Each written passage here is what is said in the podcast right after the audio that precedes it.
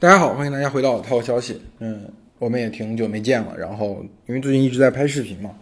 帮星爸爸他们在杭州拍视频。然后，呃，如果对我的策划比较有信心的同学，可以关注一下他们做视频的那个号，叫奶爸兄弟，在各个视频网上都有。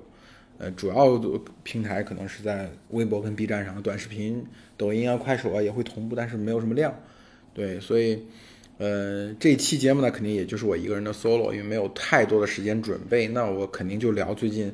呃，很热点的事情，就是比如说河南这次的这个水灾，这次郑州的暴雨。其实暴雨当天我是坐飞机的，因为我正好回老家了。但是是我我因为我我们家在南阳，属于在河南很靠南的地方，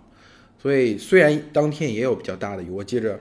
呃，城市里面那个排水设施其实也受到一定的冲击。呃，我去的一个。商超附近，它那个靠近路边的那那个车道水深已经没过了轮胎，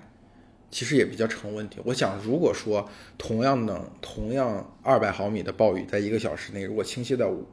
南阳的话，我觉得的结果可能跟郑州一样，甚至比郑州要严重。当天是没有下很长时间，大概呃一个正常的暴雨下了大概半个小时，然后呃停了，结果就是我刚才说的那样。嗯，我当天是开着车嘛，然后我自己开车到了机场，然后从机场呃坐飞机回去回北京，然后在上飞机的过程当中就看到了很各种各样的暴雨的新闻，我还一度担心飞机能不能飞，但是最后没有受什么影响，就飞机正常的回北京。等北京一落地，就更多的新闻爆出来了，就是有更多的破坏出现了。嗯，对这个事情怎么评论呢？首先。肯定不能，我不能简单的进入一种所谓的对于灾害一贯的叙叙事当中。我们过去对于灾害的这种叙事，呃，一贯有着一种很莫名其妙的这种赞美，就是这种多难兴邦的史观，什么哪哪的人挺住，然后最后进入到一种歌颂，呃，牺牲的人，歌颂受难的人，甚至于到时候又抽离出来某种。在这个灾难之后又抽离出来，用总结提取出了某种优越感，比如说每个地方，我们这个地方的人真是不错，对吧？我们就是这套东西呢，呃，在今天的移动互联网上，已经在过去，我我觉得是这样。比如说我们呃八零后所熟悉的一些重大的灾难，比如说零八年的雪灾、地震，然后后面还有重呃还有几次的地震，呃一还有一些生产事故，类似于天津港大爆炸，呃，在这个过程当中。呃，舆论的趋势是，至少在这个灾难发生的时候，呃，大家的情绪会比较激动一些，就是反思的感觉，反思的意味会重一些。呃，等到这个灾难克服了之后，这个过程当中，呃，我们无论从舆论上还是从这个应急上，都有各种各样的准备。那逐渐这个正能量主旋律占领这个舆论舞台，然后大家开始正能量了。过去是有这样一个过程，在今天河南。这个灾难，我作为河南人，我最不满意的可能就是这一点，就是这个正能量来的太早了，就是甚至于在详细的人员伤亡还没有结束的时候，已经开始正能量了，已经开始歌颂了。嗯，我写过一个微博嘛，我说这种求扩散呐，然后祈福啊，正能量这种事情，它不是正经的媒体应该干的，媒体要提供准确的信息，这些东西是普通民众，呃，普通的自媒体大 V。他们用于消解民众情绪的时候采用的一种策略，而你正经的媒体，在这个灾难的过程当中，你要提供足够多的信息，你要足够多人跑到一线去，写下那些带着温度或者说呃有这种嗯颗粒感非常细的这样的一些故事。但是很显然这次没有，哪怕有些人试着小心翼翼的提出，我们是不是有可能去避免这今天的这样一个困难，今天这样一个问题。都会被遭到迎头痛击，就会强调这次的暴雨有多么的大，有多么的意外，一个小时下了一百五十个西湖，巴拉巴拉诸如此类的，千年一遇诸如此类的。最后，就我我说在微博中讲，千年一遇这个事情变成了，这个本来是一个问题，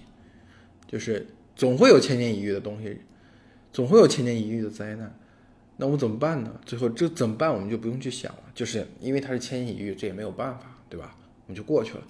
所以我对这个。如果如果如果说这样的一种情绪控制着我们对于灾难、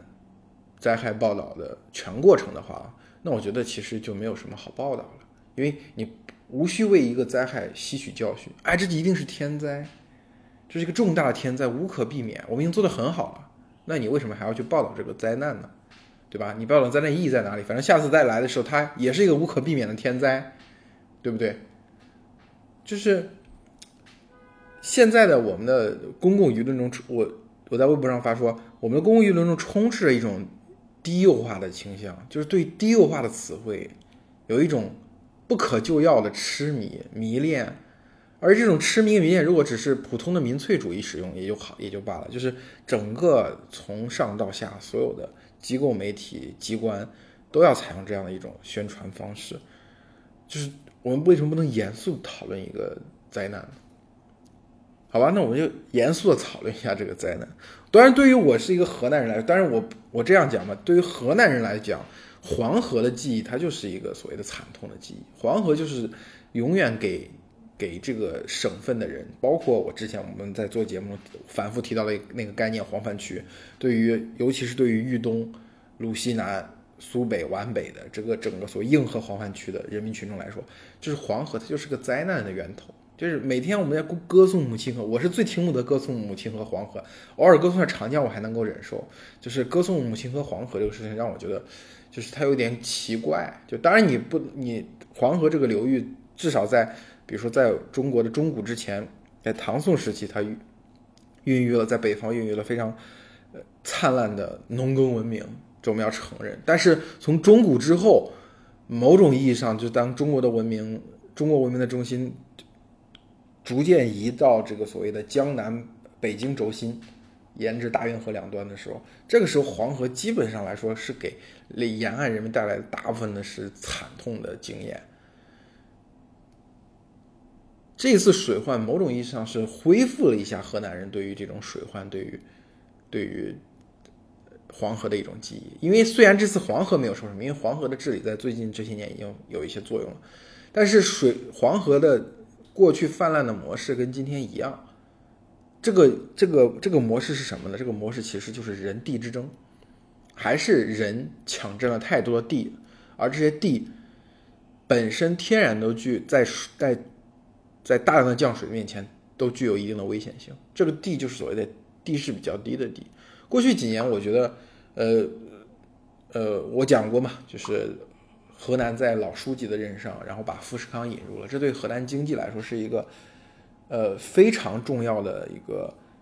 转折点。就在那之后，河南的经济进入了一个所谓比较良性的轨道，尤其是在黄河两岸，就是所谓以郑州为核心的这样一个，呃，城市带，从洛阳到开封，然后北边到安阳，然后南边的。呃，类似于这个这个，呃，新郑的机场啊，类似于巩义这样的百强县啊，就是这片区域，如果你自驾从北京开往南边开，经过这条线一直往南边开，比如开到武汉，开到广州，你经过这个区域的时候，你从河北境内到这个地方，或者说你从山西境内到这个区域，你能够明显感觉到这个地方是繁荣的，这个地方是明显它的县域经济啊。它的物流啊，它的沿沿着高速路这些广告牌，你会发现都变得比那些区域都变得非常的密密集，明显密集的一个档次。类似的经验也有，比如你从河南的东南部，如果往安徽方向开，就是你一进入安徽境内，尤其是临近合肥，到进入到所谓的南部安徽南部的这种经济带的时候，你你也会发现，哎，好像一下子经济繁荣起来了。所以过去几年时间，我认为在长江以北。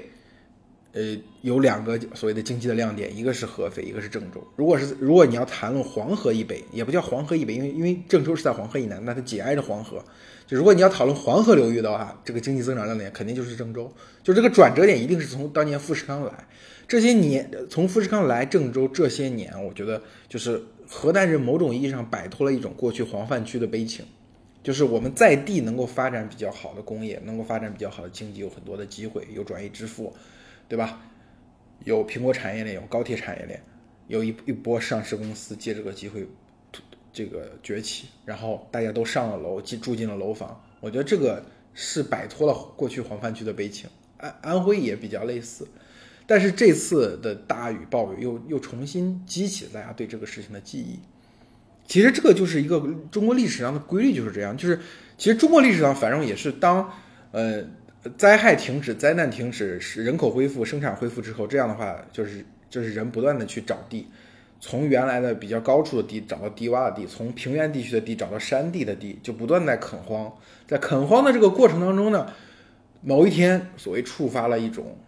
一个自然灾害，这不是说人的垦荒，有的是人的垦荒直接触发的，但是更多的时候它不是人的垦荒直接触发的，而是这就是自然的规律嘛。它隔多少年它就会有一次洪水，隔多少年它就会有一次气象的变化。那这个时候，这些处在低洼地，处尤其处比如在黄河两岸的这些地方，就极容易受到一次大的水患。一次水患来了之后，你过去几十年几代人所积累的这个财富、积累的这个土地、积累的。这些生活的资料一下子就付诸东流，它其实这其实就给了黄泛区的人民一种巨大的悲剧感或者宿命感，就是人是无法升天的，就是人的富贵，人能不能享福，人们能不能生活的好，完全就是看天。而在这个所谓的。这在过去某种意义上，你用马尔萨斯的人口陷阱可以去描述它，就是人口增长到一定程度，它对环境的承载能力达到一个顶峰的，这个时候一定会有瘟疫，会有战争，会有什么巴拉巴拉之类的，去把这个人口再消灭掉。这是马尔萨斯陷阱。而在工业时代里，它有没有马尔萨斯陷阱？我们一度认为，在工业化的时代其实是没有马尔萨斯陷阱的，就是你比毕竟有氮肥。这个农业的产量有大幅的增加，有种子，有化肥，然后这个工业能够提供了大量的能量，对吧？我们使用化石燃料，提供了不穷无穷无穷的动力。但是好像我们今天再仔细去想一想，有两个东西其实还是严重限制了这个工业时代发展的空间，一个就是土地，另外一个可能就是碳排放，就是就是所谓的这个工业发展对环境的影响、气候的变化，这两个东西其实还会制约。这个发展的瓶颈，可能到了一定阶段之后，你会发现工业社会所以打虽然打破农业社会的天花农耕文明的天花板，但是工业文明的天花板好像马上就要到来了。当工业的文明天花板像农业文明的天花板一样明晃晃的竖立在大家面前的时候，这个时候好像黄泛区的那种宿命感好像就又来了。所以我在武汉读书那几年，我记得是武汉也是年年内涝。那个时候大家可以经常听到新闻说，哎，来武汉看海，什么武汉大学的宿舍也可以直接看到，巴拉巴拉之类的。那个时候就是因为在武汉在所谓的基建的高速发展时期，今天我们看到的武汉的地铁啊、高架都是在那个时候开始动工修的。所以那个时候那个有满城挖那个说法嘛，就现在云南的这个呃机关的首长，当时是在武汉土生土长的武汉人嘛。这个就是，呃，可以说它是内涝这个事情是城市发展到一定时候高速发展的时候它的一个必然的结果。就是你在不断人的拓展地的过程当中，你得意洋洋嘛？你觉得这个城市的繁荣啊，对吧？更多的人卷进来了，更多的商业机会进来了，然后大家都纷纷去占地，在地上做开发、做发展。然后，呃，没基本上来说，在这个时候对于排水的这种重视程度，你不能说没有。但是一定不可能按照那么高的标准去设计，对吧？因为它毕竟是一个所谓的比较无序的发展当中，也不能叫无序，就是说大家更注重实现实的效果。那个时候，因为武汉是所谓的这个所谓的百湖之城嘛，湖北是所谓的千湖之省，很多时候占地都是像这个像湖要地，就去填湖造路。然后，呃，我记得去年疫情的时候，有一个非常呃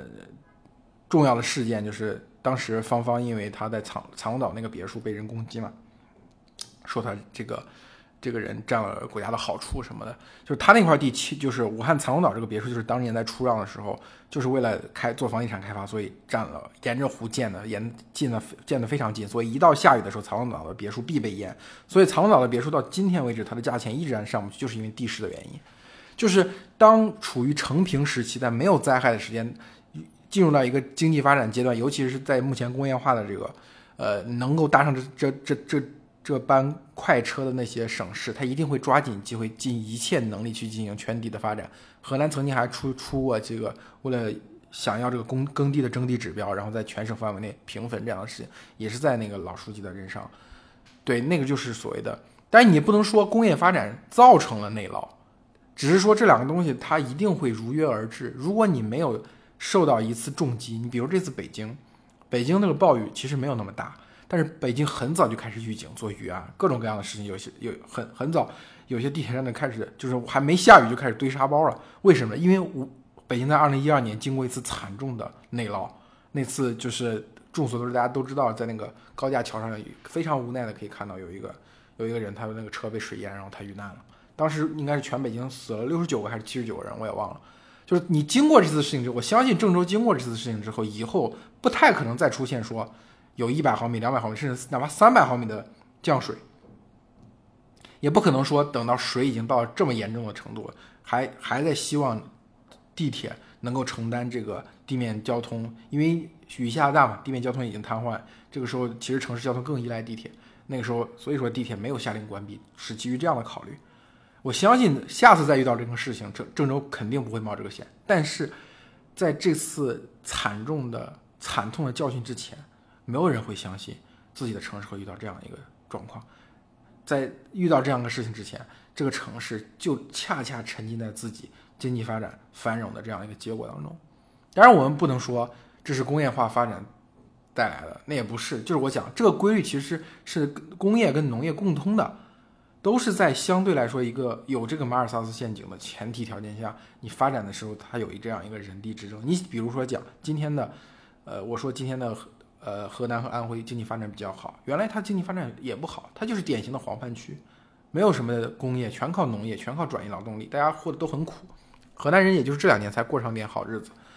我们去看，比如说你看山西，你看河北这两个地方，它的工业发展由于它离北京太近了。所以，经常类似于环保整治这样的事情，河北、山西就动辄需要停产。包括之前我们大家知道的煤改气事件，这两个地方，甚至由于北京的环保要求，导致他们不能够，不能够就烧煤，烧煤取暖。大家知道那个地方北方的冬天又是很冷的，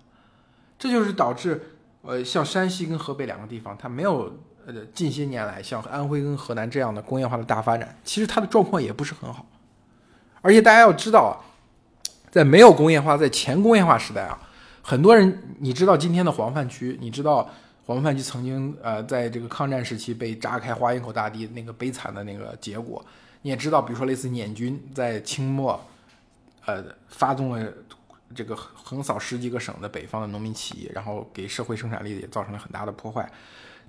但是大家要知道啊，这是所谓的宋朝之后的黄泛区，大家知道宋朝之前其实也是有黄泛区的，北宋。对河南人来说啊，北宋开封城就是所谓这个农耕文明，河南省所达到过的巅峰。但那是为什么呢？那是因为运河开通之后，这个运河和后来我们看到大运河还是不一样，它的线路是直接通过这个，呃，通过开封这个地方都汇入到了黄河当中了，也不叫汇入到黄河。他们是没有直接汇入到黄河，而是说它在这个地理位置上距离黄河已经很接近了。就是原来这个运河走的是西北方向，西北东南方向这条运河，这条运河造成了开封水陆交通的发达。所以在呃北宋之前，主要中国的封建王朝定都是在长安和洛阳。但是到了呃北宋这里，因为经过了北方的战乱之后，然后由于这个交通便利，生产恢复的快，然后开封定为首都，变成了所谓的。呃，河南几千年来它农耕文明的一个顶峰，那个时候的黄泛区是在今天的河北跟山东境内。大家如果去看史料的话，在北宋时期，大臣们几朝的大臣们在反复争论的一个问题，就是一到黄河的汛期，黄河的水要往哪儿排？无非是两条路：第一，往山东排，往东线排，这是往东的一个方案；第二是往北线排。那个时候的黄河一度改道是从今天的河北天津这个地方入海的。进入渤海的黄河的改道是非常频繁的，在那个时间段，所以在那个时间段，由于差不是往山东排洪，就是往河北排洪，为什么呢？是要保卫京师啊，就是你这个洪峰到来的之前，你要把水位降低，那水怎么降低的？你不能让它冲了开封府，对不对？你必须让它过了河南境内之后，到山选择到底是往山东方向排洪，还是往河北方向排洪。这其实，在当时的河北跟山东，其实就是今天的黄泛区，就是它因为有多次的排洪，多次的几代人的农耕文明的成成果，因为排洪毁于一旦，就导致这个地方变成了一个原子化的社会，变成了匪道横行。大家那时候看，比如说你看《水浒传》，生辰纲为什么要从这个大名府运到这个开封府？对吧？在这个过程中，中间经过的这个地方要官军护送，然后他们就选择在这个路沿沿途沿途动手。包括像这个这个林冲要发配沧州，哎，到了这个地方就要趁机让官差在这个地方把取林冲性命。就是你大家知道，在《水浒传》所构建的那个时空当中，这个河北、山东这一带就是真的是非常危险。大家想那个时候为什么会有八百里水泊梁山？今天你在山东能找到八百里水泊吗？对吧？就是北方的水土在那个时候的环境跟今天是非常不一样。但是在黄河的泄洪在那个时候是一个关键性的因素。那后来等到运河开通之后。运河开通之后，我的指的运河跟北宋的运河就有所不同了。因为北宋的，在呃，在北宋呃灭亡南迁之后呢，这个所谓的这个黄河跟淮河中间这漫长地带就就变成了金兵和和宋朝反复易手。当他反复易手的时候，就极容易发生什么呢？极容易发现类似于花园口这样的，一方为了挡用水挡住另外一方进军的步伐，就掘开黄河的堤坝，或者掘开其他河的堤坝。所以在这个年代是黄泛今今天我们我们所指的黄泛区形成的时期，但是等到明清时候呢，有一个因为有一个纵贯的南北的大运河，是从扬杭州到扬州，经过扬州再往北，经过山东境内到北京。这个时候的黄河改道就一定必须不能够影响到大运河，不能够淹了大运河，那是怎么办呢？那就要反复在河南境内改道。就是过了洛阳之后，就随时黄河就可能改改道，这是黄泛区形成的，把最终把黄泛区定死在棺材板上。因为大家讲，宋金反复进行战争的时候，那个时候到处北方都乱，对吧？你黄泛区人民吃的苦跟其他地方吃的苦相比，也没有特别大的区别。但是你等到国家成平的时候，等到国家又重新统一的明清又重新统一的时候，黄泛区为什么还是黄泛区呢？那就是为了保运河，因为。东南江南地产粮区的粮食要通过大运河运往北方，运往北京。那这条运河呢，不能受影响。今天，比如说我们很多河北人调侃自己要保铁路，要保北京，要保这个这个油田，要为天津跟北京护航。你要知道，那个时候最大的政治任务就是保大运河，这是所谓帝国的生命线。所以这个时候，河南人民就反复的就要付出牺牲，付出这样的一种代价。今天我们这个模式其实依然还在，只是我我上次讲了，看起来山西跟河北成了新黄泛区。这个新黄泛不是说山西跟河北承受了黄河的水灾，而是说在权力的作用下，山西跟河北成了所谓的牺牲和代价。当然，这这个话听起来很多人可能会觉得有些刺耳。我并不是指字面意义上，就是呃山西和河北人民就被当做另另类的区别跟对待，而是按照我们的这样一种政治的思维模式，按按照遇到天灾或者遇到国家重大的活动的时候，一定就是山西跟河北要受到影响，而且受到最重的影响。所以这个时候你会发现，离北京远。就反而成了一种好处。郑州和合肥能够发展，恰恰就是因为一方面他们是承接了所谓长三角地区的这种